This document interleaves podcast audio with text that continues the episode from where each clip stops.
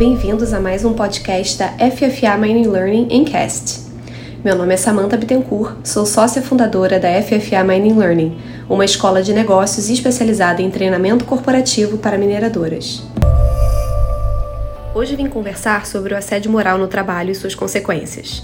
Escolhi esse tema já que estamos no mês do Setembro Amarelo, que é uma iniciativa da Associação Brasileira de Psiquiatria, em parceria com o Conselho Federal de Medicina, dedicada à prevenção e conscientização contra o suicídio. Lembrando que hoje, dia 10 de setembro, é o Dia Mundial de Prevenção ao Suicídio. A importância de linkar esses temas, o assédio moral e o Setembro Amarelo, é porque o assédio moral tem como consequência um abalo psíquico, que pode resultar em doenças psicológicas como depressão, síndrome do pânico e levando, em alguns casos, ao suicídio.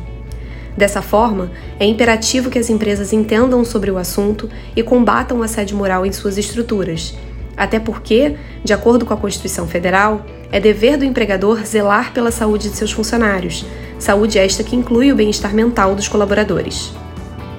Ao longo dos meus anos de estudo sobre o tema, já encontrei diversas definições de assédio moral, sendo que as características citadas em todas elas são habitualidade e intencionalidade.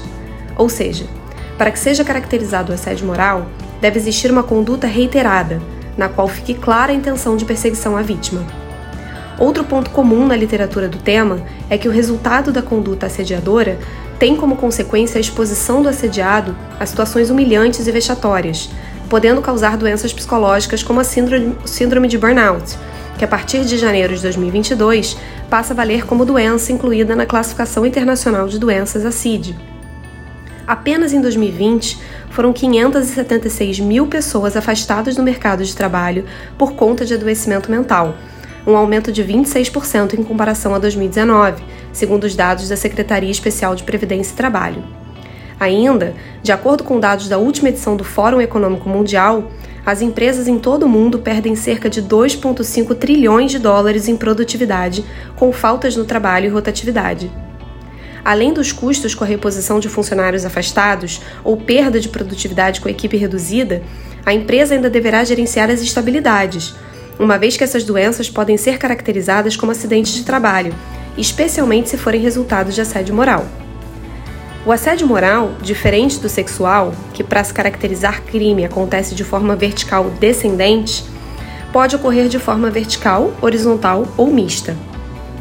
O assédio moral vertical descendente, que ainda é a forma mais comum, ocorre quando o assédio é praticado por um superior hierárquico contra um subordinado, enquanto que o assédio moral vertical ascendente ocorre quando o assediador é subordinado hierarquicamente à vítima mas casos como esse são extremamente raros.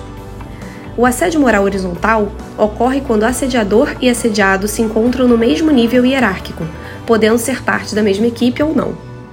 Já o assédio moral misto é quando existe mais de um assediador, mesclando superiores hierárquicos e colegas de trabalho sem relação de subordinação. Normalmente, o assédio moral misto ocorre quando a conduta de um primeiro assediador contamina o restante da equipe.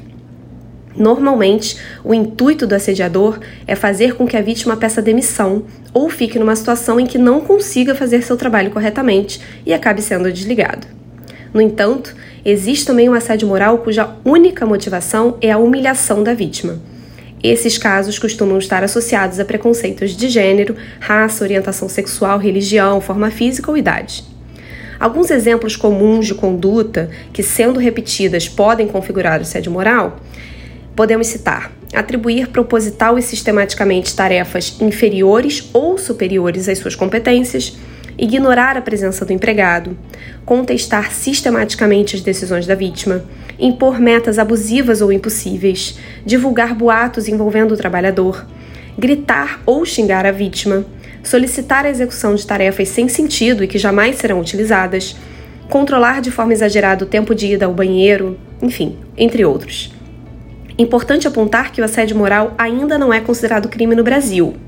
No entanto, o projeto de lei 4742 de 2001, que foi aprovado em março de 2019 pela Câmara Federal, estando em trâmite no Senado, visa a tipificação do assédio moral no trabalho como crime, com pena de detenção de 1 a 2 anos. Caso o assédio moral seja incluído como crime, o autor será a pessoa ou pessoas que tenham atuado como assediadores, respondendo pessoalmente pelo crime. Na esfera civil, contudo, se o assédio moral ocorrer no ambiente de trabalho, a empresa tem responsabilidade objetiva, nos termos dos artigos 932, inciso 3 e 933 do Código Civil, ou seja, é a principal responsável por indenizar a vítima do assédio moral. Dessa forma, é dever do empregador e também do seu interesse tomar todas as medidas que se façam necessárias para evitar casos de assédio moral dentro da sua estrutura. A fim de coibir esse tipo de conduta, é importante que o empregador lance mão de diversas ações preventivas, como treinamento constante de seus funcionários, elaboração e distribuição de cartilhas educativas sobre o tema, gerenciamento de risco frequente, além de ter um código de conduta que aborde o assunto de forma expressa.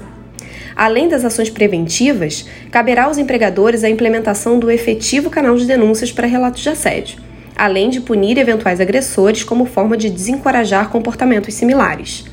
O canal de denúncias ainda é considerado como a forma mais eficaz de combate a esse tipo de conduta, uma vez que inibe a ação do assediador, além de conseguir identificar situações que tenham ocorrido. A FFA Mining Learning aborda todas essas questões de forma detalhada no programa de treinamento Compliance e Gestão de Risco, cujos detalhes estão disponíveis no nosso website www.ffamininglearning.com.br. Queria agradecer a todos que escutaram e nos vemos no próximo FFA Mining Learning em Cast.